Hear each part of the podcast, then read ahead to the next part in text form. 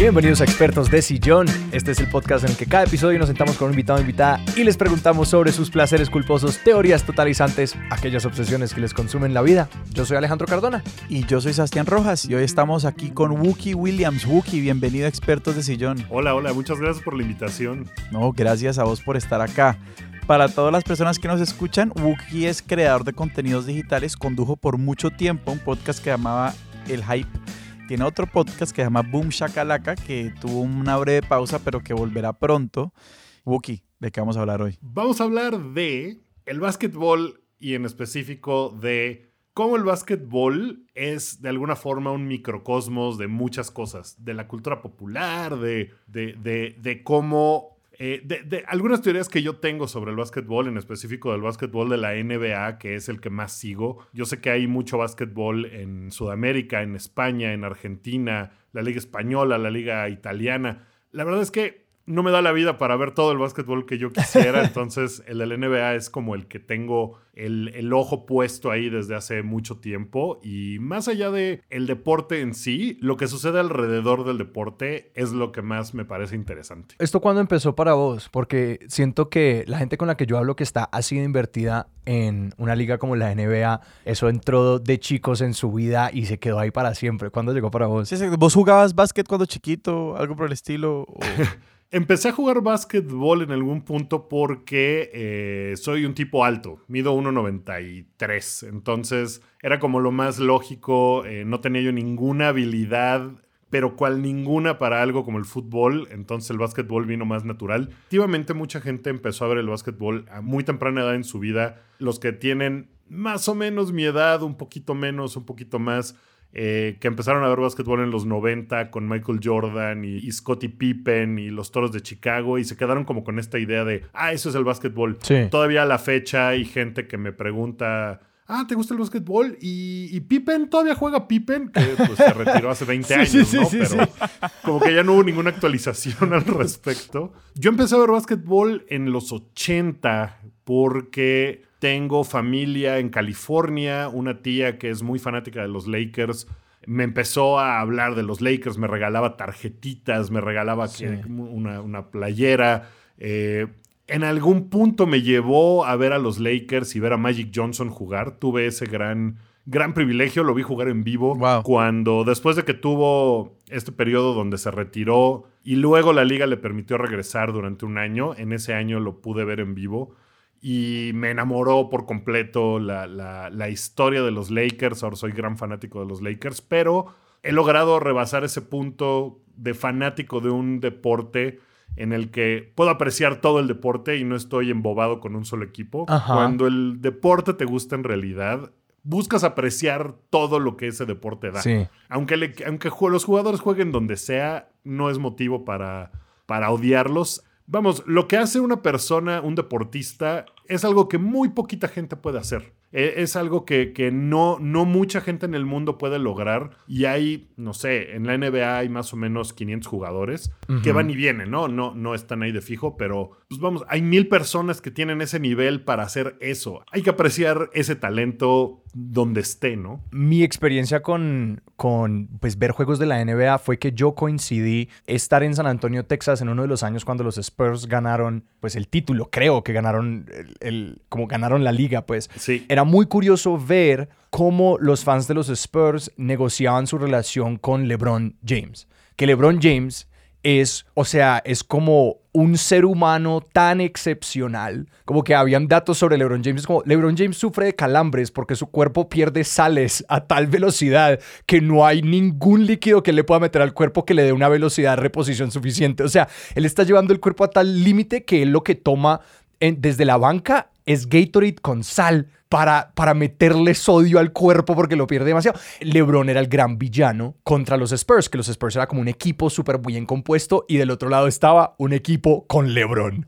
Y era muy curioso ellos tener que como construir un demonio en LeBron para como sí, pues para poner, tener allá su villano, cuando yo realmente era como que, como a puerta cerrada, yo era como que, muchachos, como que eh, esto es solo de admirar, todo es de admirar. Totalmente. A mí me pasó durante muchos años que también tenía yo esta animadversión contra LeBron James porque era pues eso, el villano cuando se fue de Cleveland, que hizo todo un argüende publicitario, tal. Eh, era como de que no, no, no, él es el malo, él es el tal. Hasta que llegó un punto en el que no me quedó de otra más que aceptar, bueno, el tipo es un es, sobrehumano, ¿no? sus habilidades y capacidades físicas no podemos entenderlas. Es, un tipo que además es un tipo que más allá de eso, y, aquí es donde empieza a entrar el, asunto de lo que sucede fuera de la liga, eh, es un tipo que, que, se ha vuelto muy vocal en cuanto a ayudar a su comunidad, en cuanto a meterse en, en cuestiones políticas en cuanto a defender movimientos o empezar el mismo movimientos. Y eso eh, le da otro nivel, ¿no? Le da una dimensión que, por ejemplo, Michael Jordan nunca tuvo. Michael Jordan era un tipo que, que siempre estuvo muy al margen de cualquier cosa que no fuera básquetbol. Se tardó años en volverse una figura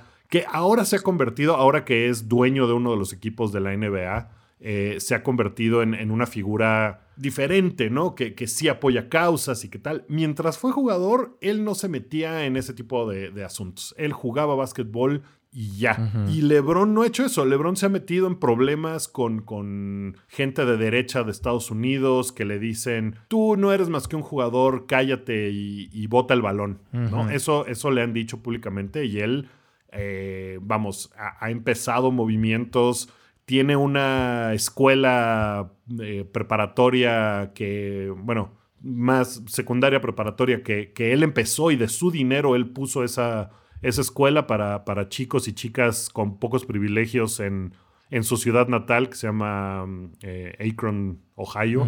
y, y, ha hecho todas estas cosas más allá del deporte que sumadas a lo a lo absolutamente loco que es verlo jugar y es un toro el, hombre, eh, pues lo, llevan a otro nivel, ¿no? Y eso antes la NBA no tenía, no tenía figuras que hicieran esas cosas. Eh, había genios en la cancha, pero que no llevaban su poder más allá que lo que podían hacer eh, de una forma comercial o dentro de la cancha.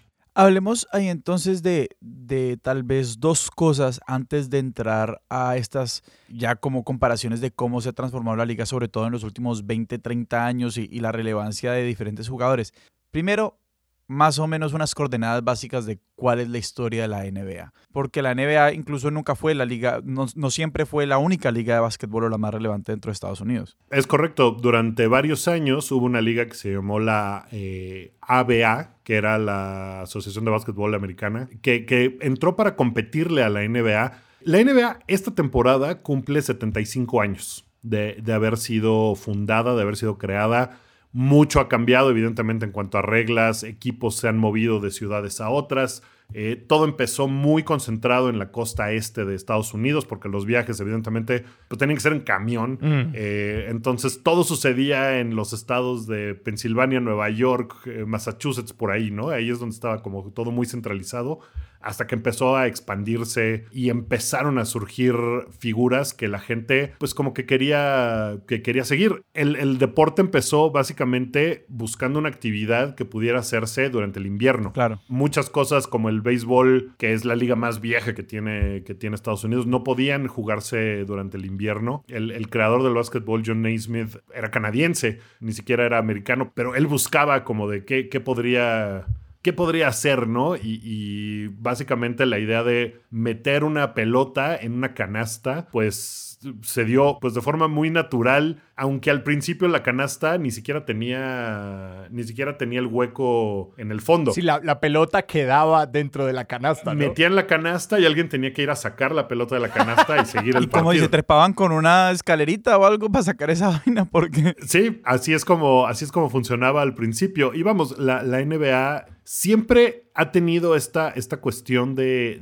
que nunca ha sido la liga más relevante de, los grandes deportes de Estados Unidos. Mm. Tenía que competir evidentemente con la NFL y con las ligas mayores de béisbol, pero en este momento la cantidad de seguidores, de views, de clics, de todo que tiene la NBA en social, eh, ya sea en Instagram, en YouTube, en todo, la hace la liga más grande de Estados Unidos. O sea, no hay oh, ninguna liga que tenga esa cantidad de seguidores en eh, redes sociales. Pero sí, eh, es verdad, no siempre fue así. Tuvo alguna crisis por ahí. Durante la década de los 60, por ejemplo, los Celtics de Boston ganaron 9 de 10 campeonatos que hubo, ¿no? Lo cual había una disparidad grandísima en esa, en esa época. Y justo como estaba muy estancada la, la NBA, surgió la, la otra liga, la ABA, que hacían cosas muy diferentes, tenían un balón de colores, por ejemplo, permitían las clavadas, cosa que no había en la NBA en, en, algún momento. O sea, tenías que liberar la pelota para que contara la entrada en la canasta. Es correcto. Entonces, había jugadores como, como Will Chamberlain que en su momento eran tan buenos que modificaron todas las reglas para que él no dominara los partidos como los dominaba, ¿no? Él es el único jugador que ha metido 100 puntos en un encuentro y, y vamos, el siguiente más cercano es Kobe Bryant que metió 81 puntos hace, hace algunos años. Pero la diferencia pues es todavía muy grande, ¿no? Entonces, la NBA como que tuvo ese periodo de transición, la ABA llegó, la ABA lo que no tenía era financiamiento estable. Y entonces en algún momento los equipos como que dijeron, bueno, no podemos seguir sosteniendo esto, ¿qué hacemos? Se juntaron los equipos, algunos cambiaron de sede. Denver, por ejemplo, es de los pocos que quedan que jugaron para la ABA y que ahora juegan en, en la NBA, los Pacers de Indiana también. Y en los 80 hubo este momento glorioso donde llegó Magic Johnson, donde llegó Larry Bird. Y la NBA se convirtió en un, en un deporte seguido por la gente, con contratos de televisión, porque la gente se interesó en ver esta, esta gran rivalidad que había entre las dos franquicias más grandes que, que, ha tenido la NBA y que pues, sigue teniendo hasta la fecha. ¿Que son quiénes? ¿Los Lakers y los Celtics? Exactamente, los Lakers de Los Ángeles y los Celtics de Boston. Que eso es como decir en béisbol los Yankees y los Medias Rojas. Sí, son los dos equipos más ganadores. Eh, los dos tienen 17 campeonatos. Ah, están empatados. Están empatados. Y también es muy interesante porque representan a las dos costas de los Estados Unidos. Y en su momento representaban también eh, el, glamour y, vamos, Los Ángeles, esta ciudad icónica con, que, donde siempre hay sol, donde están las estrellas de Hollywood tal, y Boston, ¿no? Que es una ciudad como muy de, de, trabajadores de fábrica, de, personas de lo que llaman los, los, los gringos blue collar, ¿no? De, gente que, que, trabaja en industrias y tal. Una ciudad obrera. Totalmente. Y el Estados Unidos de los fundadores contra este Estados Unidos moderno. Como que esa narrativa se va armando solita, pues. Claro, y esa narrativa fue la que, esa historia, más allá de que los partidos fueran buenos o malos, eso es lo que, lo que tiene, insisto, la NBA. Va más allá de que si los partidos son buenos o malos. La verdad es que dudo que gente se acuerde en este momento de los resultados de cómo quedaron esos enfrentamientos entre Magic Johnson y Larry Bird. Lo que sí es esa, ese folclore alrededor, ¿no? justo lo, lo, que dices, esa historia se, pues se cuenta sola. Y yo te quiero preguntar un poco por esa estructura que medio se va indicando para alguien que no conoce, pues de que hablamos de este nombre de equipo, que puede ser realmente cualquier cosa, es como un apodo, y luego la ciudad, porque a mí siempre me ha producido curiosidad cuando pues salen estas noticias de que un equipo se está cambiando de ciudad. Ah, sí, sí, sí. Que una ciudad de pronto está ganando un equipo y que la NBA tiene una estructura de liga como bastante particular. No, pero incluso la profesionalización de los equipos gringos en general del deporte gringo es muy particular. O sea, creo que el paralelo con el fútbol es difícil de hecho tejer paralelos como con el fútbol, el fútbol soccer, pues para no decir, pues, o sea, el fútbol, no el fútbol americano. Sí, sí, sí. El fútbol con U. el fútbol con U, exacto. Pues, tienen estos paralelos donde muchos de muchas de las instituciones vienen de, de, clubes o de sindicatos, incluso de, de, trabajadores. Por ejemplo, en el fútbol americano están los empacadores de Green Bay, ¿no? Que, Green Bay eh, pues es una, es una ciudad así. Yo nunca armé la conexión porque estoy familiarizado con ese equipo, pero claro, como los Packers, los empacadores, o sea, literalmente ahí está.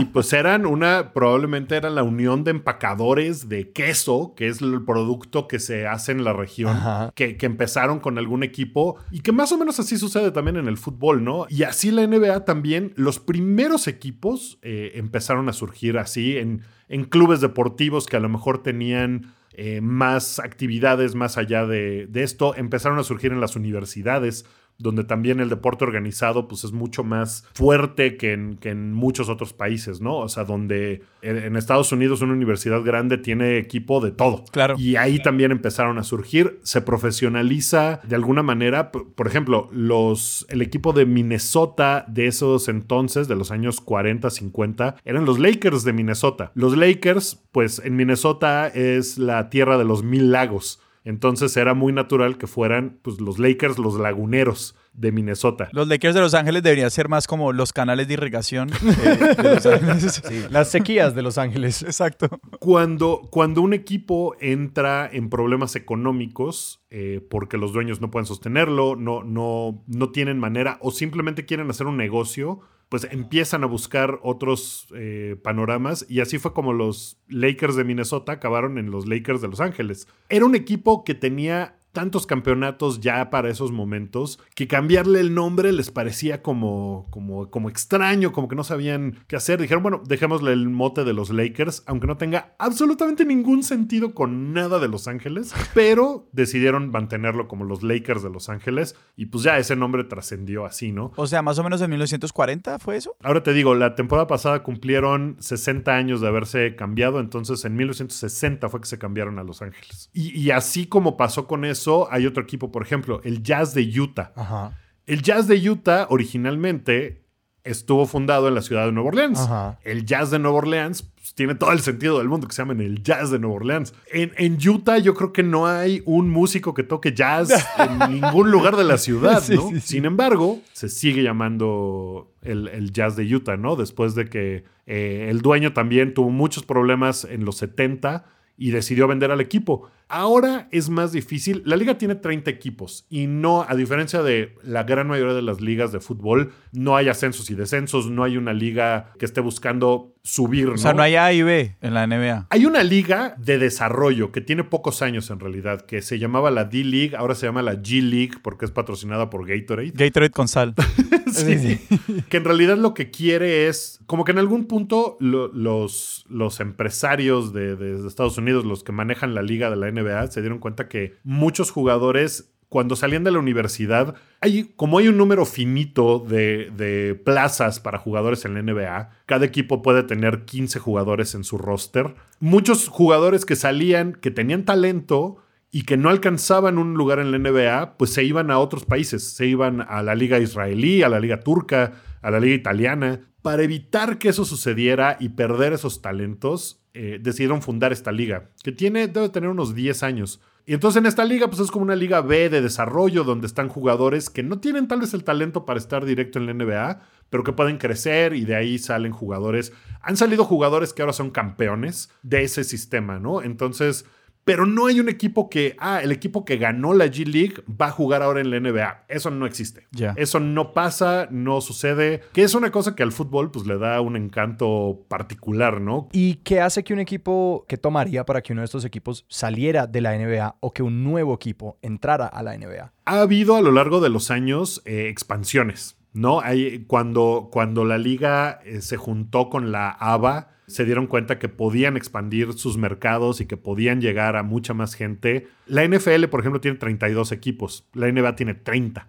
creo que casi media hora llevamos conversando y yo creo que yo no tengo sentido de cómo funciona el básquetbol. O sea, yo entiendo que hay que meter una pelota en una canasta, pero ¿cómo funciona a nivel del equipo? O sea, ¿cómo está la, ¿cuál es la división de trabajo dentro de un equipo? Más o menos, danos las coordenadas básicas para entender más o menos un partido y un equipo, sobre todo las responsabilidades de los distintos jugadores. Es, es una pregunta que en este momento además es muy relevante porque en los últimos ocho años el básquetbol ha cambiado muchísimo. Y, yo me hago la pregunta muy constante de, ¿por qué no ha pasado lo mismo en un deporte como en el fútbol? En la NBA y en cualquier liga de básquetbol hay cinco jugadores contra cinco jugadores.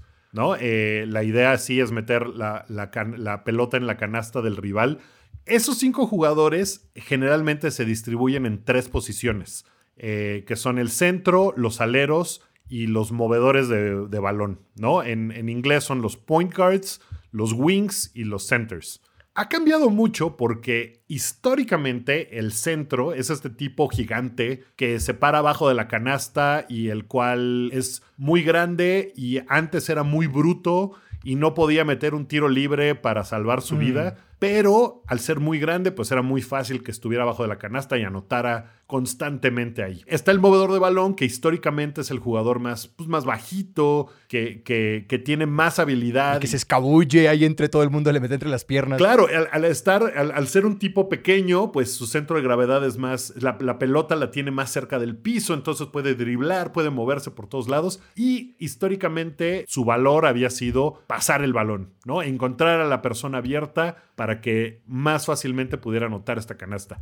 Generalmente son los centros abajo de la canasta o los aleros, que son como Michael Jordan. Michael Jordan era un, un ala que históricamente, insisto, tiraban de mediana distancia hacia la canasta o trataban de penetrar hacia la canasta y dejar el balón lo más cerca de la canasta posible. Este asunto empezó a cambiar hace, hace unos años porque, como en, como en todos los deportes, empezaron a entrar los analytics. En el béisbol sucedió también hace varios años. Hay una película muy buena que se llama Moneyball. Increíble la película. Que es basada en un libro. Basada en un libro y en una historia real, ¿no? De los Sí, Atléticos claro. de Oakland, que acabaron, no ganaron el campeonato, pero acabaron ganando, me parece, 20 partidos seguidos, eh, que es la marca de todos los tiempos, usando esta, esta estrategia de, de- de análisis de datos.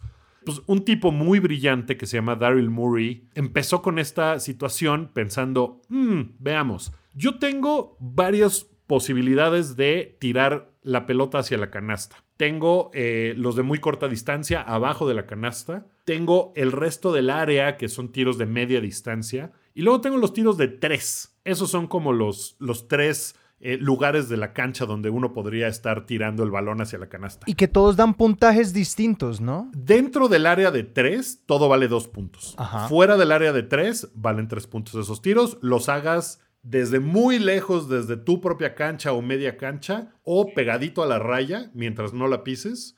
Si estás adentro o pisas esa raya, todo vale 2 puntos. Pero esto de que una canasta, una posibilidad existiera de meter en una sola canasta 3 puntos, era algo que antes en realidad era como un recurso, era algo que se guardaba para los últimos momentos de los partidos. No era una cosa, había jugadores que se especializaban un poco en eso, pero tiraban dos, tres veces por partido desde esa distancia. Este tipo, Daryl Murray, se dio cuenta como de, bueno, ¿por qué estoy tirando yo de media distancia un, un tiro que si me hago un paso más para atrás, valdría tres, y si lo tomo desde un paso más adelante, vale dos? ¿Por qué estoy haciendo esos tiros que son difíciles para que valgan dos y no hago el que vale tres? Claro. Entonces hizo todo este análisis de datos y decidió, mi equipo, que él, él estaba en los Rockets de Houston en ese momento, quiero que mi equipo haga una de dos, o tire debajo de la canasta o tire de fuera del área de tres puntos. Nada en medio. En medio no quiero que toquen nada porque esos tiros tienen un porcentaje de acierto mucho más bajo, ¿no? Entonces, matemáticamente no tiene ningún sentido. Tres vale más que dos. Entonces, si yo meto una tercera parte de mis tiros de tres, consigo más puntos que si meto la mitad de mis tiros de dos. Oh, wow. Eso revolucionó por completo a la NBA. Fue un cambio radical que viene de la mano de el ascenso del mejor tirador de la historia del NBA y de la historia del mundo y de todo que se llama Steph Curry. Steph Curry es un tipo que cambió la NBA durísimo en el sentido de que uno es el mejor tirador de todos los tiempos, el tipo es un prodigio, tira de donde sea, las mete, es, es magia pura la forma en que tira el balón. Y, es, y él es que ju- juega, o sea, él es de estos cinco. Él es eh, armador, point guard. Ok. Su trabajo, porque es un tipo bajito. Ahora, aclaremos aquí que bajito mide en 1.85, ¿no? no Sí, claro, claro. Exacto. Eh, Bajito es altísimo. bajito parece estándar. Pero vamos, yo soy más alto que Steph Curry. Sí. Claro. Y además, la otra forma en la que revolucionó el básquetbol está afuera de la cancha. El tipo es un tipo que lo ves y evidentemente es fuertísimo, tiene una fortaleza física brutal, pero no se le nota. No lo ves en él. O sea, si lo ves es un tipo normal. No es LeBron James, que es un, un espécimen. Sí, es un titán. Sí, a, a LeBron James siempre le dicen que él ganó la lotería de los genes, ¿no? Tiene, ti- o sea, es un tipo así que, vamos, no, no- está esculpido. Steph Curry no, Steph Curry es un tipo normal, que, que se ve normal, no es altísimo, no, su juego no depende de su habilidad atlética. Vamos, sí depende. Lo depende muchísimo porque tiene una fortaleza en los tobillos, en, en su abdomen, pero no se ve. Entonces, lo que Steph Curry provocó en muchísima gente, sobre todo en muchísimos niños, es esta idea, esta posibilidad de yo puedo ser como Steph Curry. No necesito medir 2 metros 15 ni, ni tener el cuerpo de LeBron James o Michael Jordan que saltaba y parecía que estaba suspendido en el aire. Debe haber 15 personas en la historia de la humanidad que pueden hacer lo que Jordan hacía brincando. Steph Curry le dio la posibilidad a la gente de que ese no fuera el caso, de que pudiera ser una persona normal y que si te ponías a trabajar en tu tiro, tal vez podía ser Steph Curry. Es una gran mentira porque la habilidad que tiene Steph Curry no la va a tener nadie nunca jamás, por más que lo intente y lo practique. Pero por lo menos le dio esa posibilidad a la, a, la, a la niñez, a la juventud, de decir, yo viéndome como me veo, puedo intentar jugar básquetbol. Y eso está conectado a una pregunta que te tenía y es como sobre estas narrativas latentes en el básquet y en la NBA. O sea, ya le hemos empezado a hablar, eh, a conversar cuando, cuando mencionábamos como esta rivalidad entre las dos costas en Estados Unidos, pero esta otra idea de quién puede ser un jugador de básquet, eh, como me, parece fascinante. Entonces, como, ¿cuáles son estas posibilidades narrativas que, que, a la larga hacen que este deporte tenga tanta resonancia mediática en la cultura popular, además, pues de un país que está dedicado a producir ese, ese, ese aparato cultural también. Y, que ha permeado a otros países, ¿no? Ahora, mismo la cantidad de jugadores extranjeros que hay en la NBA eh, nunca se había dado. O sea, son un centenar, son muchísimos. Y algunas de las estrellas más grandes pues, vienen de Europa. El jugador más valioso es serbio, se llama Nikola Jokic. Y es un tipo que también si lo ves... Eh, ahorita regreso a tu pregunta, perdón que abrí este como hiperlink en mi cabeza. Este tipo Nikola Jokic es gigantesco, eh, es enorme, pero si, si uno lo ve también, se ve, se ve aguadito, se ve llenito, no, no tiene, no puede brincar nada, no, no tiene una habilidad física particular pero es genial, ¿no? Es un tipo genial. Yo veo a Nicolás Jokic en la calle yo digo, ese man va al gimnasio una vez a la semana. Si acaso. Es un tipo como de un físico muy normal. Y una cosa que tiene él es que lo sabe y se burla de eso, ¿no? Eh, en conferencias de prensa, él se burla desde cómo se ve. Es un tipo muy gracioso, entonces eso le da un carisma eh, más, más allá. Y el otro jugador que es ahora mismo el más importante de la liga eh, se llama Giannis Antetokounmpo. Es un jugador griego el, tipo es, o sea, eh, cabe él en esa categoría de su físico es algo que nunca antes habíamos visto, ¿no? Es un tipo que tiene unas cualidades físicas de locos y que tiene una historia increíble, maravillosa. El tipo tiene tres hermanos, dos de ellos ya fueron campeones en la NBA, uno junto con él el año pasado. Ellos jugaban básquetbol uno por uno porque solo tenían dinero para tener un par de zapatillas. Vendían lentes a turistas en las calles de Grecia. Creció en un ambiente de una pobreza muy grande. Y ahora es un tipo que, es conocido en todo el mundo, millonario, eh, el mejor jugador de la liga tal vez. Eh, entonces, esas historias de éxito, y aquí es donde voy a regresar a la pregunta que me hiciste originalmente, son lo que hace que la NBA sea un hub para la cultura popular de Estados Unidos, porque muchos, muchos de los jugadores tienen historias parecidas. El básquetbol es un deporte muy fácil de jugar. No se necesitan más personas más que tú. No sé si también pasa, por ejemplo, en Colombia. En México hay cualquier cantidad de canchas de básquetbol. De cemento, terribles puestas ahí, pero hay muchísimas, muchísimas. Porque es muy barato para un gobierno, por ejemplo, de montar y el mantenimiento que le tienes que dar no es gran cosa. Sí, claro, no tenés que mantener una grama. Entonces las canchas de básquetbol, una vez que están puestas, pues ahí viven y ya. Uno puede ir a tirar y tirar y tirar. No puedes hacer eso con un balón de fútbol americano, no puedes hacer eso con un una pelota de béisbol, necesitas más gente. Entonces el básquetbol es muy práctico y mucha gente en muchos eh, lugares muy oscuros de Estados Unidos que están llenos de, violencia, de, problemas estructurales, de racismo. El básquetbol es una salida que requiere mucho trabajo, pero los que están dispuestos a dedicarle ese trabajo eh, han logrado salir adelante, ¿no? Y eso hace que, muchos de los jugadores tengan una visión distinta de las cosas. Y, que ahora mismo que, que, son millonarios y que han llegado a, otros, a otras latitudes, pues estén interesados en, seguir trabajando en sus comunidades, en, ver cómo pueden ayudar. Y, se vuelve una cosa que, que se regenera esos talentos jóvenes suben y se convierten en los ídolos de otra generación que viene abajo y que, y que ve y dice, ah, este tipo era de mi propia colonia. Y ahora juega en la NBA. Si él pudo, yo también puedo. Y que ahora está esa atadura con la, pues con la educación y las ligas universitarias, que incluso si, un, si una persona joven quiere pues tiene este sueño de ir a la NBA y no la logra, pues, porque de nuevo hay 500 jugadores en la NBA y pues otros más en esta liga de desarrollo, que igualmente las becas deportivas en Estados Unidos para ir a estas universidades que quieren tener y las tienen unas ligas increíbles, la liga universitaria, que esa es la NCAA, NCAA. Sí, la NCAA en realidad es la liga de todo, ¿no? Es la liga atlética de, las, de los colegios de Estados Unidos. O sea, la NCAA incluye el fútbol americano, el golf, básquetbol, todo. Pero sí, justamente es. Y que, y que además acaba de haber un cambio también muy importante en esa liga. Que, que es algo que, que, vamos, fuera de Estados Unidos, pues como que no nos parece tan relevante, pero para ellos, que es antes ningún jugador de la NCAA, de ningún deporte, podía recibir patrocinios. No podían recibir dinero de ninguna forma por jugar.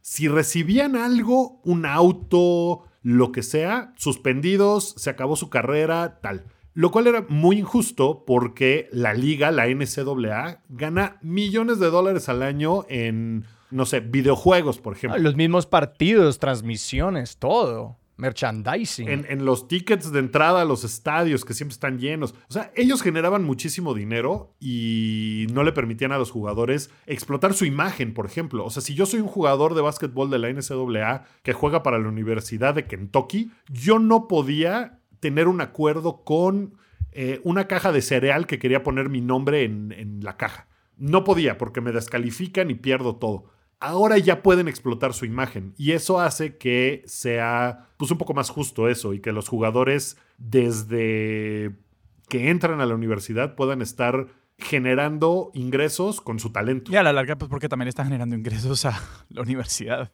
Claro. Y yo tenía una pregunta, y aquí voy a revelar como mi propio sesgo, en como yo estoy tratando de entender esta historia en mi cabeza.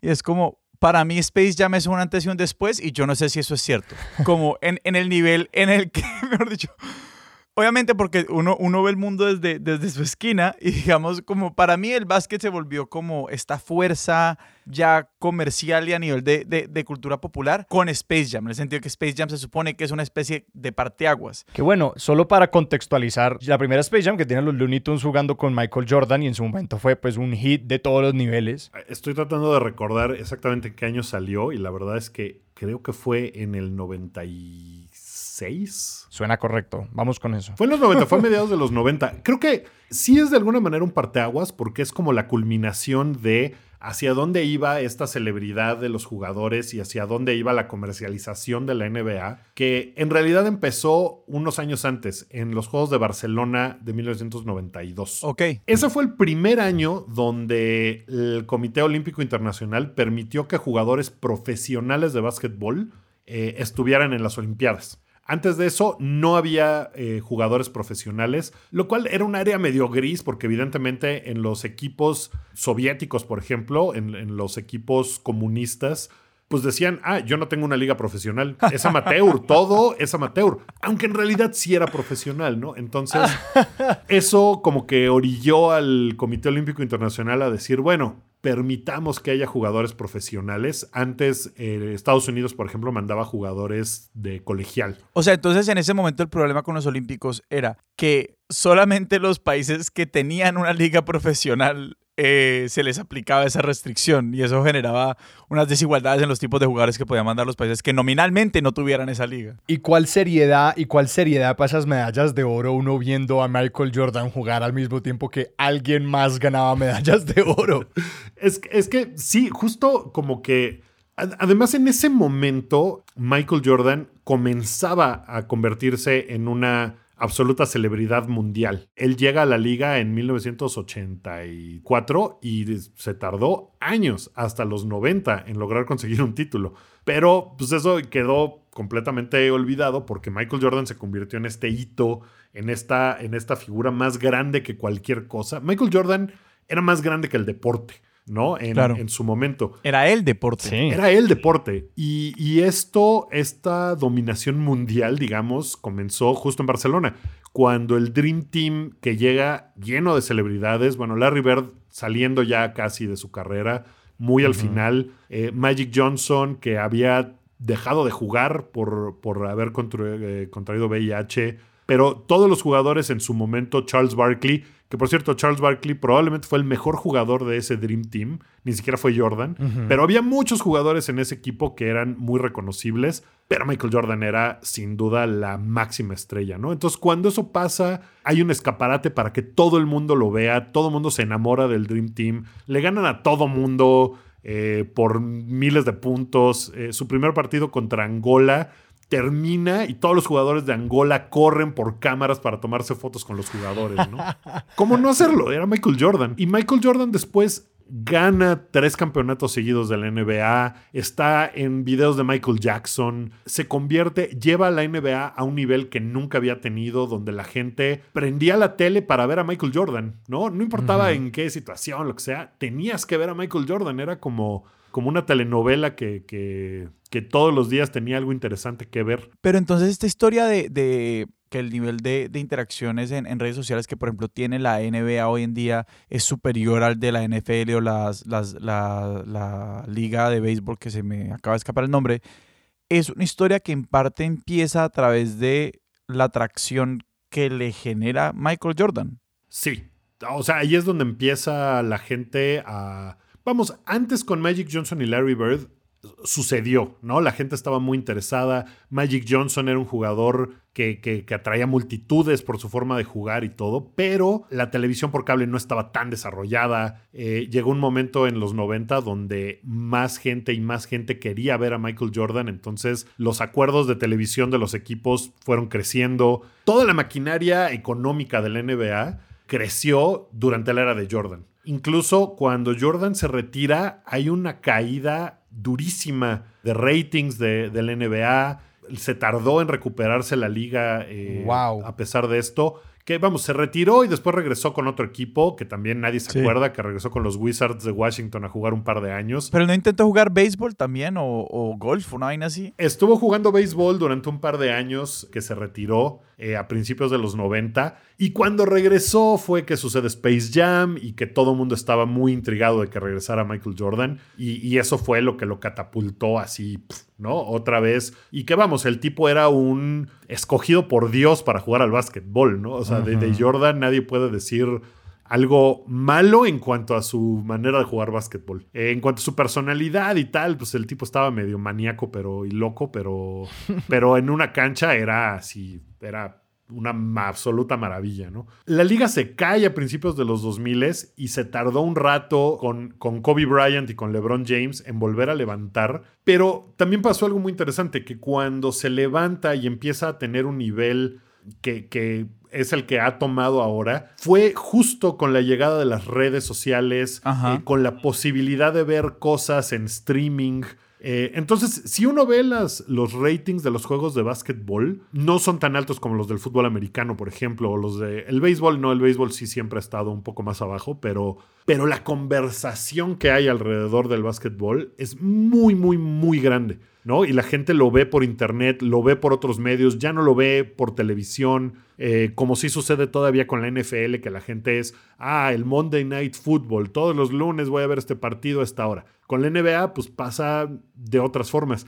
Y la NBA tomó una decisión muy inteligente con, con esto de las redes, que fue, ok, nuestro contenido los clips de los partidos, los highlights de las canastas, todo lo que sucede, vamos a dejar que la gente lo use en redes sociales. Entonces, uno como usuario puede decir, esta jugada me parece increíble y subir un pequeño GIF de eso a tu cuenta sin que la NBA llegue y te diga, tú no tienes permiso para hacer eso, quítalo. Y ese no es el caso con el fútbol americano. La NFL es dueña de todo su contenido. Solo la NFL puede poner contenido de la NFL en redes. Oh, wow. Si tú eres un analista de básquetbol, puedes decir, en esta jugada podemos ver a este jugador haciendo una pantalla para que el otro, y pones la jugada y ahí está, ¿no? Y la NBA no, no hace nada al respecto. Eso ha logrado que la NBA en redes sea muy grande. Eso y que además se ha convertido en un show más allá de la cancha, ¿no? La llegada de los jugadores a los partidos, por ejemplo, ahora se ha vuelto una de las cosas más importantes porque es ¿qué tenis traen? Claro. Traen los Jordan, los Air Jordan, ¿cuáles? Los nuevos de LeBron que no habíamos visto. El, el negocio y la cultura del sneaker, de los tenis, de las zapatillas, también ha crecido brutalmente gracias al NBA, ¿no? Y a los jugadores que se ponen ediciones especiales y que llegan vestidos de formas muy extravagantes a los partidos. Y eso le da una, una dimensión distinta. El hecho de que haya raperos cantando sobre jugadores en específico. Eh, no sé, Drake es muy fan del NBA y es muy fan de, eh, de, los Raptors de Toronto, que es su ciudad natal. Y Drake menciona jugadores por todos lados, es amigo de varios. Todo eso ha hecho que, la NBA crezca, sobre todo con una audiencia en específico, ¿no? Esta cultura afroamericana joven está ahí durísimo con, con la NBA, cosa que probablemente la, la mayor cantidad de fans de la NFL sean personas blancas. Con la NBA no. La NBA nunca estuvo segregada, ¿cierto? Sí estuvo segregada al principio, pero muy rápido hubo jugadores, eh, jugadores eh, negros y, y, después hubo jugadores y, y coaches eh, porque, vamos, la primera superestrella del, del básquetbol en Estados Unidos era un tipo que se llama George Mikan, que jugaba para los Lakers de Minnesota, que, era un tipo blanco altísimo, que jugaba prácticamente él solo y era así fantástico, ¿no? Él fue la primera superestrella. A partir de ahí, el, ascenso de los jugadores afroamericanos fue así meteórico, ¿no? Con, con, jugadores como Bill Russell, que también fue el primer coach afroamericano, eh, mientras era jugador al mismo tiempo. Que, que es curioso que la liga, eh, el logo de la liga es un jugador de los Lakers que se llama Jerry West que su silueta es la que hace a este. Oh, wow. A, ajá, al logo o sea, eso no es cualquier persona. Yo pensaba que era como persona random, como foto de stock. Como foto de stock, no, es Jerry West, que, wow. que sigue a los noventa y tantos años, sigue involucrado en la NBA como asesor y como eh, un tipo que está muy metido creando pues las franquicias, ¿no? Pero él es la, la silueta. Que, que ha habido muchas conversaciones sobre debería de cambiarse la silueta, debería de ser otro jugador, debería de ser un jugador afroamericano. Y vamos, hasta ahora pues no ha sucedido que, que, la NBA diga, sí, cambiemos. Hace, hace casi dos años, con la muerte de Kobe Bryant, que fue una absoluta tragedia para los fans del básquetbol, para los fans de los Lakers, para eh, la gente de Los Ángeles incluso, hubo esta conversación de si Kobe Bryant debería de ser la nueva silueta de la NBA. Kobe Bryant tiene un pasado complicado, ¿no? Que, tuvo una acusación de violación. Esto hizo que probablemente la liga dijera, mmm, no, creo que no es el momento indicado, pero bueno. Veníamos hablando mucho de Michael Jordan y, ahora empezamos a mencionar otra vez a personas como Kobe Bryant y como LeBron. Vos en, has dicho que ese es el mejor momento en la historia de la NBA. Y, y ahorita pues que hablamos de, de cómo ha cambiado la liga, quisiera ahondar mucho más en esa, en esa idea. ¿Por qué estamos en el mejor momento de la NBA? Que, que justo viene en, en, este momento de los 75 aniversario de la NBA, donde la liga, en algún momento, la liga comienza, eh, o sea, el, el 19 de octubre es el arranque de la liga. La liga en algún punto va a nombrar a los 75 mejores jugadores de la historia. Eso va a ser una locura, porque va a ser una cosa increíble y, y las discusiones van a estar por todos lados, justo porque cuando la liga anunció los 50 mejores jugadores de la historia cuando, hace 25 años, eh, era muy claro. Era, era, ok, todo tiene absoluto sentido. Todos estos jugadores pertenecen aquí. Habría algunas discusiones de jugadores marginales que tal vez podrían estar en esa lista sustituyendo a otros o no. O sea, de pronto había discusión sobre los últimos cinco de la lista, por decirlo así. Probablemente. Yo creo que ahora va a haber discusión sobre los todos. ¿Sabes? O sea, va a haber gente que, que se vuelva loca porque, evidentemente, con este asunto de la nostalgia y, y, esa memoria selectiva, a mayor distancia en tiempo las cosas parecen mejores. Con la NBA pasa mucho eso. la cantidad de talento que ha surgido en la liga por un montón de cosas, por un montón de condiciones. Por ejemplo, jugadores extranjeros. En, ese momento, hace 25 años, la cantidad de jugadores extranjeros era muy chiquita. Y el talento que ha surgido en la liga en los últimos 20 años es enorme. El talento que había en los 90, la verdad es que se quedaba, comparado con ahora, se quedaba muy, muy, muy corto. Y eso, por eso creo que en este momento estamos viviendo el mejor eh, básquetbol de la NBA que ha habido. Todavía eh, hay jugadores de inicios de los 2000 que siguen jugando, como LeBron James y Carmelo Anthony. Todos estos jugadores nuevos, evidentemente, van a tener que empujar a jugadores viejos de esa lista. Y ahí es donde va a empezar el problema, porque va a decir, ¿qué? ¿Cómo? Clyde Drexler, que fue, jugó en el equipo en el Dream Team y llegó a unas finales y era buenísimo pues sí, pero no hay forma de compararlo con jugadores de este momento que, son brutalmente mejores y que al momento de desplazarlo la gente en esa nostalgia va a decir, pero ¿cómo? ¿Cómo? No, la liga en los 90 era la mejor liga, porque además está esta discusión de que han cambiado las reglas de alguna manera para promover el juego ofensivo, ¿no? Para que haya más puntos, para que sea más espectacular, cosa que que a personas de vieja escuela no les gusta preferían estas batallas donde casi se agarraban a golpes cada partido y anotaban, un equipo anotaba 67 puntos, ¿no? Ahora podemos ver 67 puntos en una mitad de un partido y es mucho más común. Has mencionado un par de veces los cambios de reglas. ¿Qué clase de cambios de reglas pues aplica la liga para incentivar ese tipo de juego? Por ejemplo, antes eh, uno, uno, un equipo que tiene la ofensiva tiene 24 segundos para intentar anotar. Tienes 24 segundos para llevar el balón desde tu cancha hasta la otra y tirar. Si, si ese tiro toca el aro y tú consigues un rebote con ese tiro, ese reloj volvió a empezar en 24. Se convertía en una nueva posesión. Ahora, desde hace algunos años, si tú consigues ese rebote ofensivo eh, de un tiro propio, ya no son 24, son 14. Y esto hace que tengas que más rápidamente intentar una jugada y esto ha agilizado mucho el juego. En cuanto a cambios en la defensiva, por ejemplo, antes un jugador defensivo podía ponerle ambas manos en la espalda al jugador ofensivo que tenía el balón. ¿no? El tipo tenía el balón y tú llegabas y le ponías las dos manos, lo empujabas, lo estabas midiendo de esa forma, le podías poner el brazo para, para hacer que no avanzara, ah, o sea, para que él no pudiera estar cómodo manejando el balón.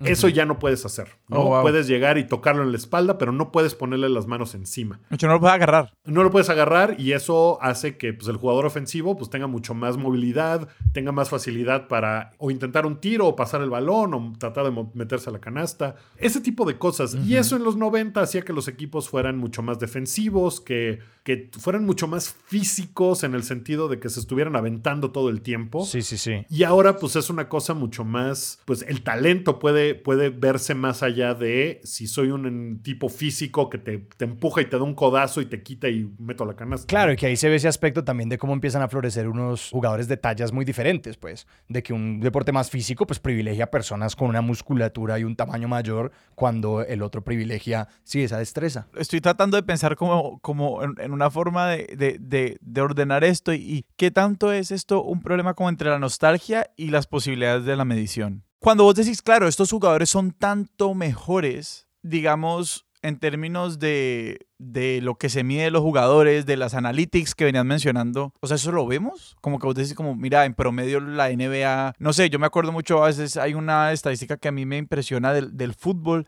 y es como muestra más o menos como cuántos kilómetros por partido corre un jugador en una liga europea versus en una liga suramericana y que en la europea corren mucho más. Como ese tipo de comparaciones digamos, se han hecho y, digamos, corroboran lo que nos estás contando? ¿O no hay forma de hacer esas comparaciones? Hay forma de hacerlo, por ejemplo, en cuanto a que la cantidad de posesiones que tiene un equipo por partido, a diferencia de los 90, ha crecido mucho. ¿no? O sea, un equipo ahora mismo tiene, no sé, 110 posesiones por partido. O sea, 110 posesiones que significa que tiene el balón en su poder para tratar de anotar. Ok. ¿No? Entonces, Tú anotas, pues la posesión pasa al otro equipo y ese equipo en esa posesión trata de anotar. Si falla, recuperas el balón, es una posesión más en la que vas y tratas de anotar. En los 90 había mucho menos posesiones y ahora lo vemos como que es mucho más rápido y muchas más posesiones. Tal vez no lo vemos tanto en la cancha, a nivel de que un, un jugador corra más ahora que antes. Siempre han corrido eh, más o menos lo mismo, pero donde sí lo vemos es en su preparación. Y esto pues tiene que ver mucho con los avances en la medicina del deporte, en la forma en que tienen unas rutinas muy diferentes. Los jugadores en los 90 terminaron un partido y todos iban a fumar, por ejemplo, ¿no? Los jugadores en los 90 de repente iban y en el medio tiempo tomaban cerveza. Lo hacían, o sea, son cosas que hacían. Ahora la liga es mucho más profesional en el sentido de que como que los jugadores han entendido muy bien. Tengo un tiempo que probablemente sean 13 años, 14 años, para jugar esto a este nivel, tengo que sacarle el mayor provecho que pueda, porque se acaba y va, ¿no? Ya no hay más de esto. Y que en los Estados Unidos hay una infraestructura, pues que mencionamos también los, las universidades, pero que detrás de esto luego están los colegios y las escuelas secundarias, y es loquísimo ver el nivel de profesionalización que se ve incluso en las escuelas secundarias. Y yo recuerdo ver cómo era la infraestructura solamente para los jugadores de fútbol americano en mi universidad y que luego uno va a los colegios y esas vainas empiezan a fluir hacia abajo, que luego, bueno, los colegios luego empiezan a tener deportólogos y médicos dedicados solamente a la atención de estos jugadores, entonces que desde el comienzo se están como cultivando estos atletas con toda una infraestructura de entrenamiento, sí, pero también médica, nutricional y que naturalmente van llegando unos atletas formados a unos niveles absurdos cuando ya están llegando a estas ligas profesionales. Claro, y que además si por ejemplo en cuestión de lesiones, una lesión ahorita no es lo mismo que una lesión hace 20 años. Te, lastimabas un tobillo y probablemente tu, el, tiempo de recuperación era mucho más largo. Ahora, eh, pues, con esta medicina del deporte, con la preparación, con, con, esa infraestructura que está dedicada al bienestar eh, corporal del atleta eh, a un 100%, pues hace que cambie, ¿no? Y es un, es un juego diferente en ese sentido. Eh, la, forma en que LeBron James ha cuidado de su cuerpo durante los 19 años que ha estado en esta liga. Bueno, 18 va hacia la temporada 19. Ahorita el tipo tiene, va a cumplir 37 años y, pues se ve. ¿Ese mantiene 37 años? Ese mantiene 37 años, sí. Y tiene 19 años jugando. Uf. Llegó en 2003 a la liga. O sea, es esta es su temporada 19. Es, una locura. O sea, es algo que, que no pasaba, ¿no? Que, que, no se veía. Vamos, Kobe Bryant, por ejemplo, duró 20 años en la liga. Jugó 20 temporadas. Eh, Dirk Nowitzki, alemán, que también es maravilloso, pues también cumplió 20 años. O sea, es, es, es, una cosa muy distinta por esa preparación. Justo antes de sentarnos a grabar, yo medio miré como la temporada de baloncesto y es, o sea, yo soy como un jugador, ¿cómo juega tantos juegos?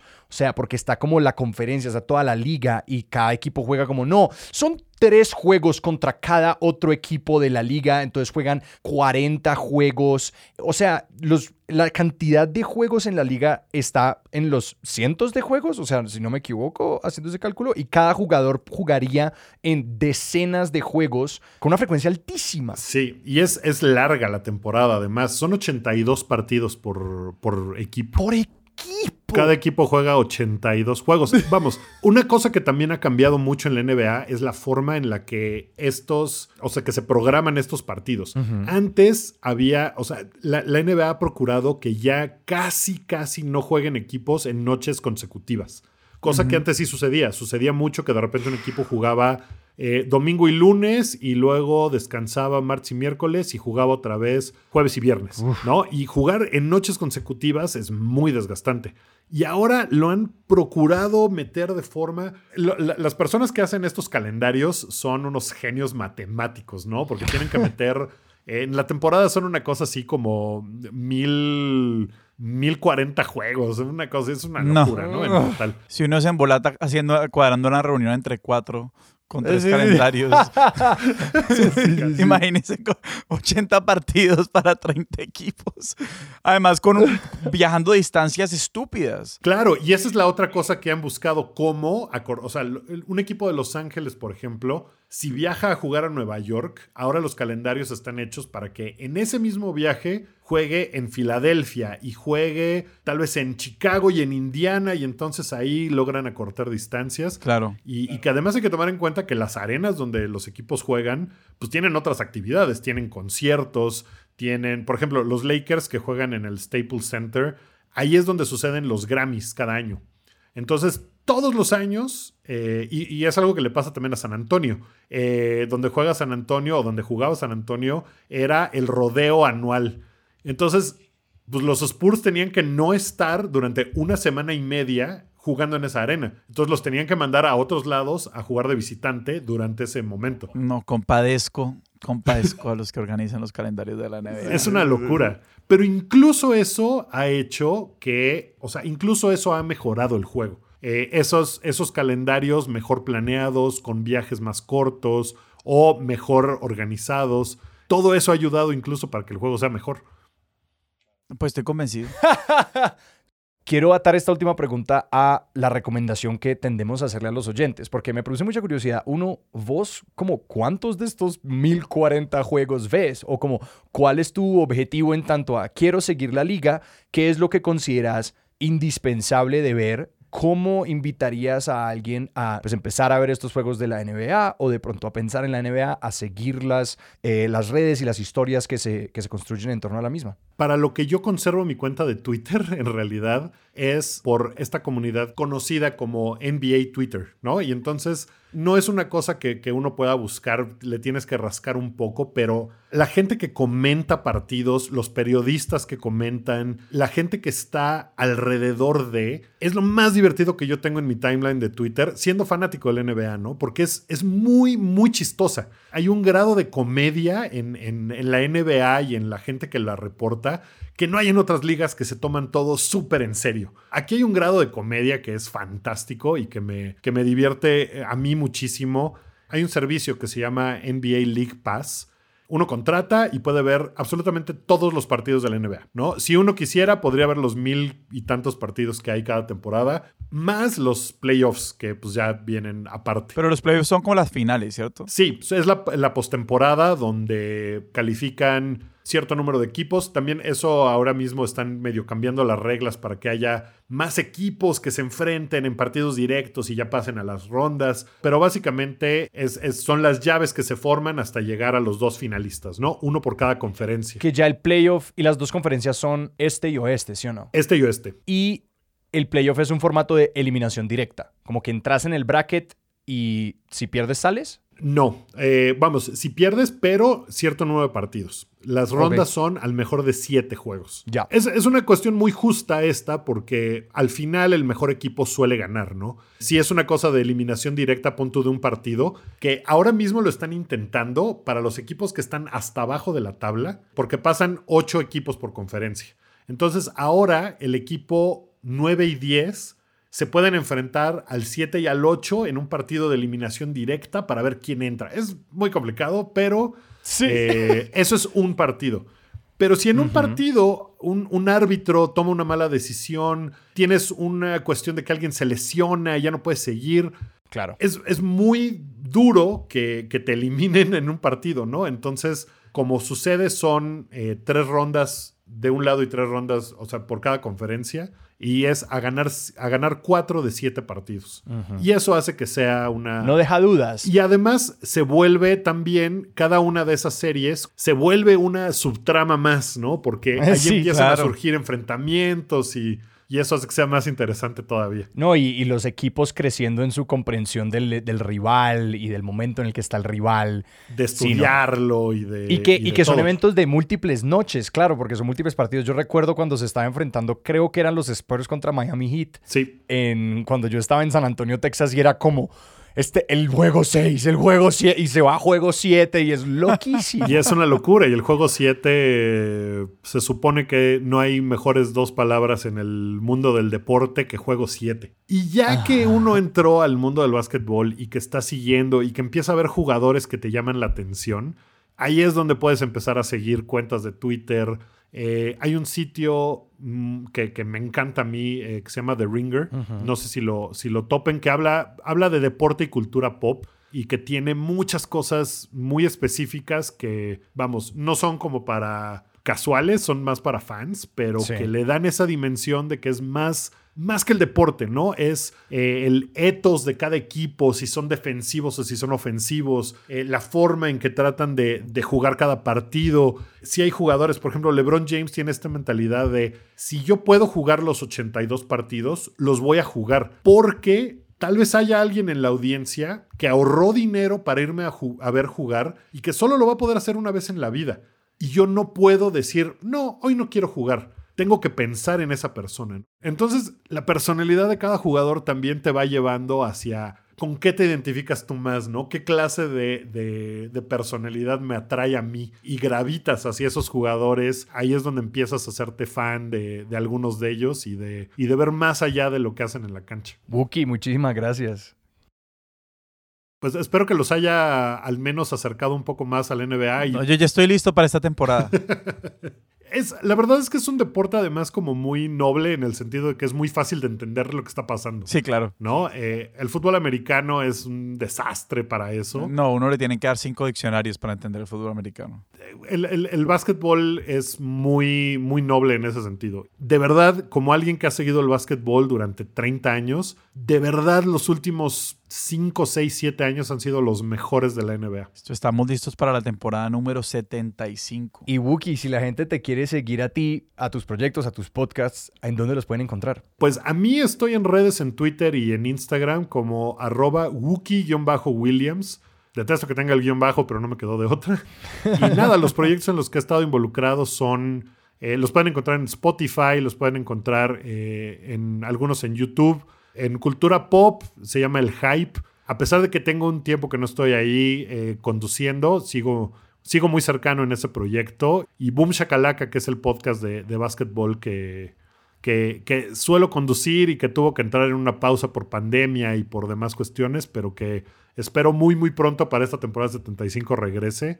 Eh, se llama Boom Shakalaka y lo encuentran en, en, Spotify y en Deezer y en todos los lugares donde hay podcasts disponibles. Sebas, ¿a nosotros nos pueden encontrar en redes? A nosotros nos encuentran en Twitter como arroba expertos en Instagram como arroba expertos de sillón y nos pueden escribir nuestro correo expertos de sillón arroba gmail y también estamos en Patreon, Expertos de Sillones, parcialmente hecho posible gracias a ustedes, eh, oyentes que nos apoyan en Patreon. Les agradecemos muchísimo. Invitamos a alguien, si, si escuchan el podcast y nos quieren apoyar de esa manera, pues ahí está, patreon.com slash expertos de sillón. La comunidad de Patreon es padrísima. Me encanta la comunidad que se forma eh, ahí, ¿no? Es pura buena vibra. Es lo máximo. Y recientemente, pues el, Patreon les permite entrar a un Discord que abrimos, eh, que se ha vuelto como un espacio de conversación con oyentes en torno a los episodios y compartimos cosas, notas adicionales. La gente mete la cucharada con sus historias y opiniones. Y sí, lentamente se va formando esa comunidad. Eh, y es, sí, lo que dijiste, es totalmente como positiva y valiosa. Las esperamos ahí. Caigan al Discord de expertos de sillón a través de Patreon. Expertos de Sillón es un proyecto de Sillón Estudios y es producido por Sara Trejos. Yo soy Sebastián Rojas. Yo soy Alejandro Cardona y esto fue Expertos de Sillón. Hasta la próxima.